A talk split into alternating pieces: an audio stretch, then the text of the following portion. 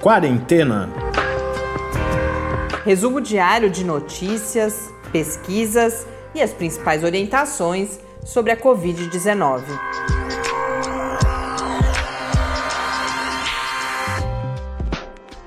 Quarentena, dia 238. Olá, começamos nosso duzentésimo, trigésimo oitavo encontro aqui no Quarentena, neste domingo, em que a gente tem mais um encontro com o professor Bernardino. Iniciamos com o balanço semanal, nesse caso já mensal, né? A gente sempre aproveita o início de, do mês, faz uma análise um pouco mais de, de um prazo mais estendido. Mas falamos também sobre essa situação que a gente viveu na, nos últimos dias, nas últimas semanas, estamos vivendo ainda de muita polêmica em relação às vacinas aqui no Brasil, a disputa entre o governo federal e o governo do estado de São Paulo. O professor Bernardino, então, comenta um pouco os impactos, né, como, como ele enxerga essa situação, dentre outros assuntos. Vamos então já para a nossa conversa. Perguntas e respostas sobre a Covid-19. Olá, professor Bernardino. Estamos aqui para mais uma conversa semanal nesse início de mês. Então, como uh, é sempre um, um, momento marcante, e quando a gente olha para a história da pandemia, a gente pensa o que aconteceu em, em cada mês. Se a gente puder fazer o nosso já tradicional balanço, olhando para o mês de outubro como um todo e em que momento estamos da pandemia aqui no Brasil e no mundo, né? Porque a gente continua observando toda a, a elevação, cada vez mais dramática a situação, por exemplo, também no continente europeu. É, na verdade, Mariana, nós estamos vivendo uma situação assim, intermediária, né, da Covid entre uma onda e outra, né? No caso do Brasil, por exemplo, o que, que a gente observou ao longo do mês de outubro? Uma queda lenta do número de casos, que parece ainda persistente, é, e uma queda lenta, mais lenta ainda, do número de mortes, isso considerando o estado de São Paulo e Brasil. Obviamente, que existe uma certa heterogeneidade, né, é, de acordo com cada região ou até cada município, de modo que tem alguns até tendo aumento já, outros estando numa fase ainda de platô, mas o global nacional, o agregado nacional, é de uma redução do número de, de, de novos casos diários e de redução do número de novas mortes, mas uma redução bastante lenta, é, e também que conta com muita subnotificação. Então, o que, que nós temos hoje? Nós temos um padrão sazonal da doença, né?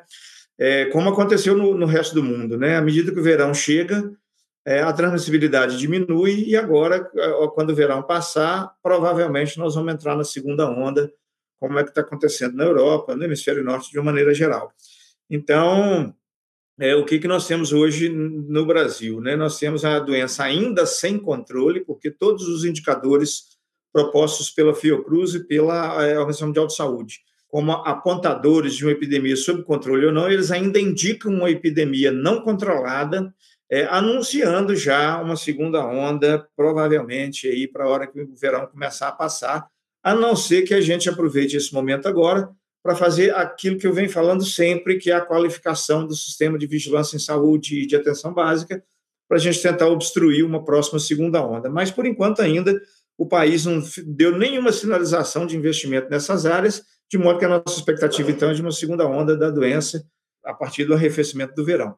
A Organização Mundial de Saúde tem, tem pedido para a gente não falar em segunda onda, porque, na verdade, a primeira não acabou. Né? Nós fizemos uma elevação do número de casos, tivemos uma pequena redução, não, não, não chegamos a zerar, em momento algum, em lugar nenhum do mundo, a, a incidência da doença. Um ou outro lugar, tipo a Nova Zelândia, ficou algum tempo sem novos casos e tal, mas, é, é, é, tomando como exemplo o que aconteceu na pandemia de 1918, é, nós ainda estamos no curso epidêmico, fazendo oscilações da incidência e da mortalidade, sem realmente ter tido nenhum momento intermediário de ausência de epidemia. De modo, então, que nós estamos nessa situação aí no país, e infelizmente, com essas flexibilizações que a gente tem feito, na ausência de outras medidas de combate, como qualificação de vigilância epidemiológica e outras, o nosso prognóstico ainda é um prognóstico preocupante em relação ao momento em que o verão passar.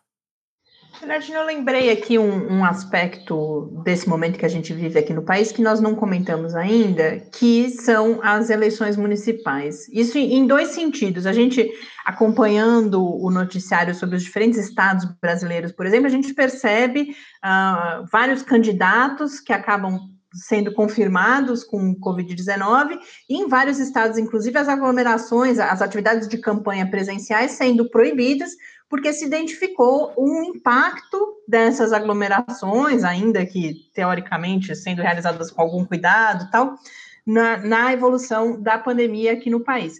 E além disso, em breve, né, a gente vai às urnas, e aí há uma série de cuidados que precisarão ser tomados também para que se minimize o impacto desse momento no, no, nesse possível crescimento dos casos aqui no país, né? É, na verdade, o que, que acontece? Né? O, se a gente tiver um sistema de vigilância epidemiológica capaz de fazer bloqueio focal em loco, né? e transformar a transmissão comunitária em transmissão focal, isso facilita flexibilizar as coisas. O que não dá para fazer é flexibilizar sem ter essa outra frente de batalha. Né? E é o que o Brasil tem feito. O Brasil tem, tem flexibilizado sem montar um outro exército de combate à pandemia que seria baseado em vigilância epidemiológica e atenção básica de saúde.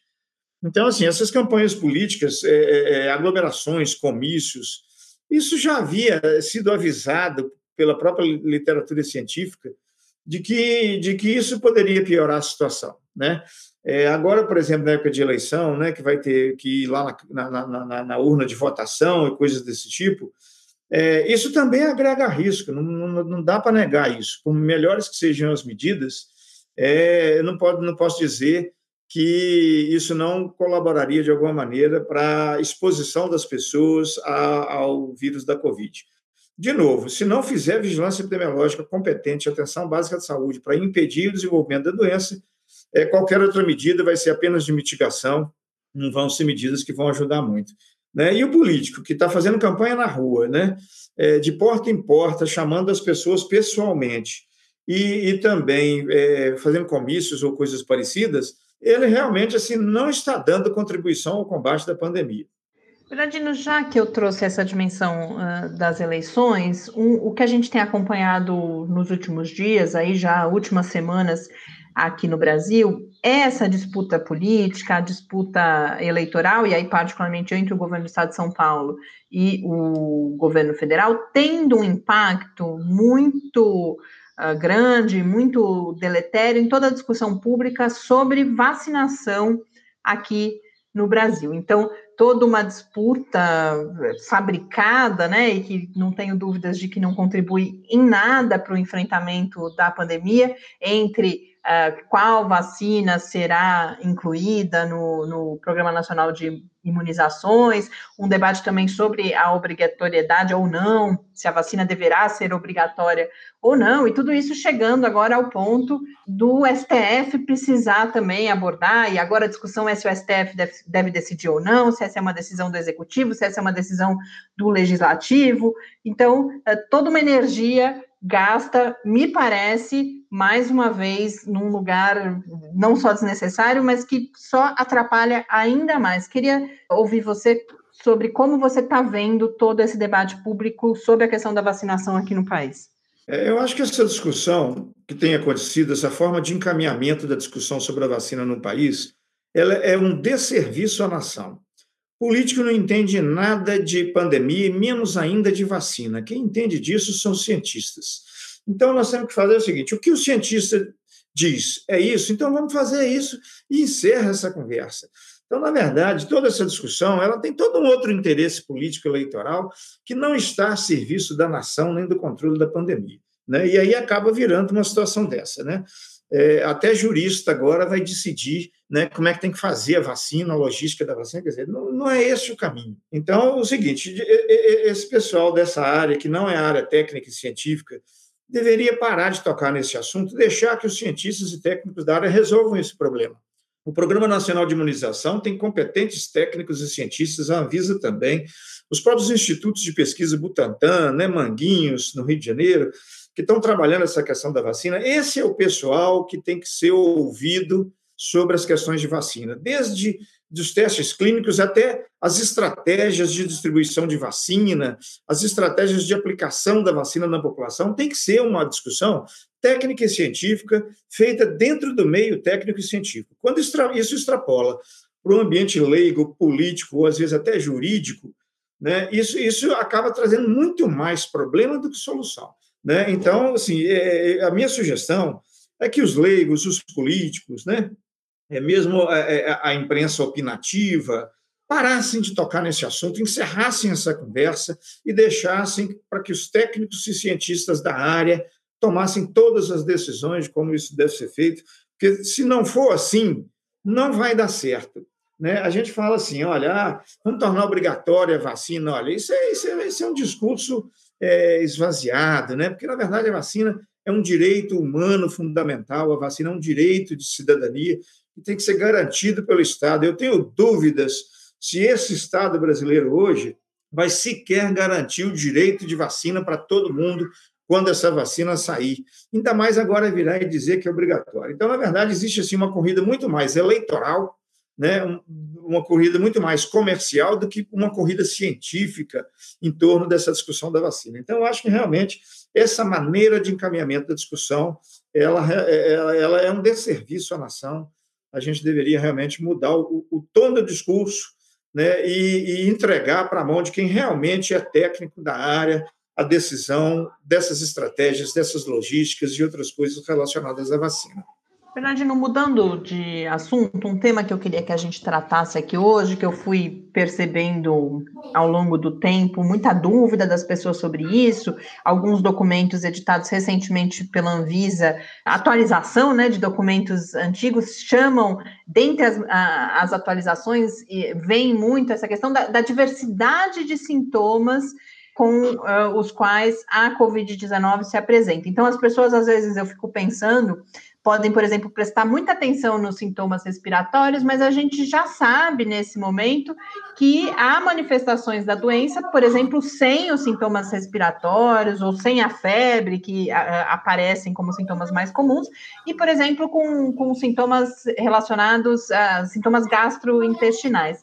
Então, o que, que a gente já sabe sobre sintomas da Covid-19 hoje e o que isso muda tanto nos, naquilo que as pessoas precisam prestar atenção, quanto no, no atendimento que é oferecido pelos serviços de saúde. É, isso é muito interessante, Mariana, porque é o seguinte: qualquer doença, não só a Covid, a forma de manifestação clínica dela é muito diferente é, entre as pessoas, ainda que haja um certo padrão, é, porque é muito dependente da relação entre o organismo do indivíduo e a doença em si, ou o agente causador da doença.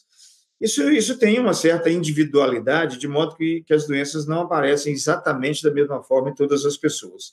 Mesmo se você pegar doenças que nós já conhecemos, tipo gripe, pneumonia, é? em algumas pessoas elas têm um determinado conjunto de sintomas, em outras pode faltar uns sintomas e, e ter outros. Isso depende muito de características biológicas próprias de cada pessoa, que são influenciadas pela comorbidade que elas têm, pela faixa etária, por medicamentos que usam, por fatores genéticos, por padrões individuais de resposta imunológica, por efeitos hormonais, isso em qualquer doença.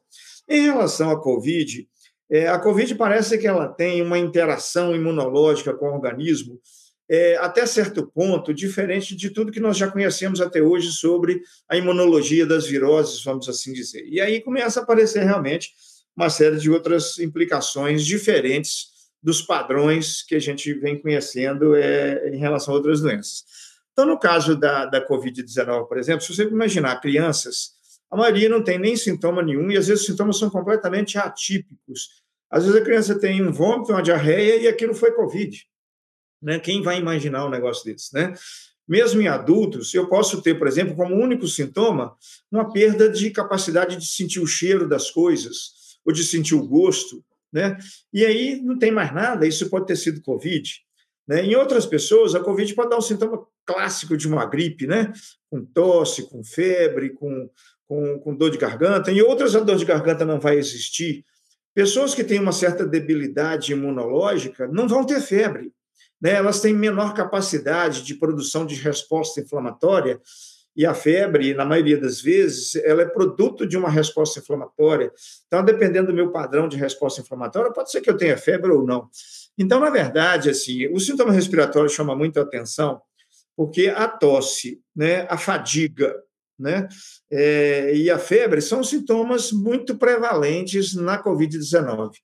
Mas não necessariamente a ausência deles diz que não é COVID, né?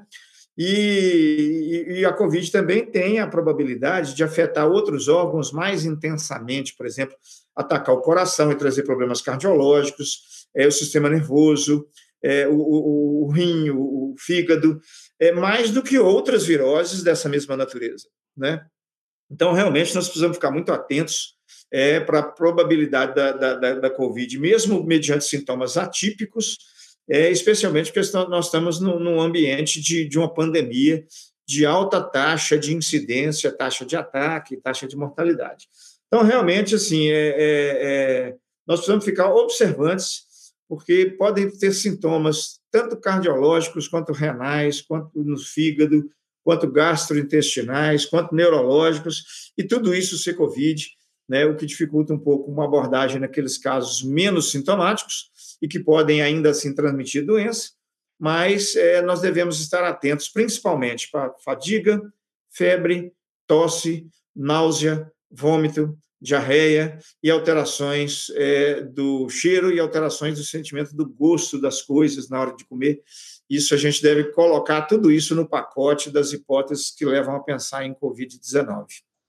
E, portanto, estar atento para as pessoas significa, diante desses sintomas, buscar um aconselhamento médico. Exatamente. Eu acho que qualquer pessoa, diante de qualquer sintoma, tem que buscar aconselhamento médico, é o correto. Eu não vou ficar com um sintoma esperando aquilo ver o que, que acontece para depois procurar o médico. Não seria o adequado. Especialmente agora, nessa época de pandemia, de Covid, é que é importante realmente que qualquer sintoma que a pessoa tiver, ela procure assistência médica é que, se for Covid, ela vai receber as medidas de prevenção e, e, tratamento adequados. Se não for Covid, também ela vai receber não só essas medidas, mas as medidas é, relacionadas a outros problemas que depois poderão complicar também. Então, é, apesar de todas as dificuldades que a gente vem enfrentando hoje no sistema de saúde, eu não aconselharia ninguém com algum sintoma, qualquer que seja, é, negligenciar aquilo, esperar para ver o que, que é, especialmente agora nesse momento pandêmico que nós estamos vivendo. Geraldino, muito obrigada por mais essa nossa conversa. Até a próxima semana. Grande abraço, Mariana, nossos ouvintes também. Semana que vem estamos de volta.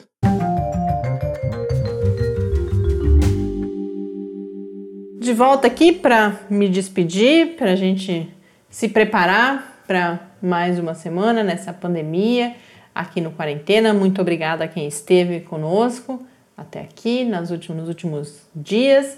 Um grande abraço, uma boa semana para todo mundo e até amanhã. Quarentena é uma realização do Laboratório Aberto de Interatividade para a Disseminação do Conhecimento Científico e Tecnológico, o LAB da UFSCar, e do Centro de Desenvolvimento de Materiais Funcionais, CDMF. E conta com o apoio da Fundação de Amparo à Pesquisa do Estado de São Paulo. Pauta, produção e apresentação: Mariana Pezzo e Tárcio Fabrício. Arte e design de Henrique Mateus. Desenvolvimento web: Eduardo Martins. Edição de áudio: Lucas Stefanuto. Apoio Fundação de Amparo à Pesquisa do Estado de São Paulo.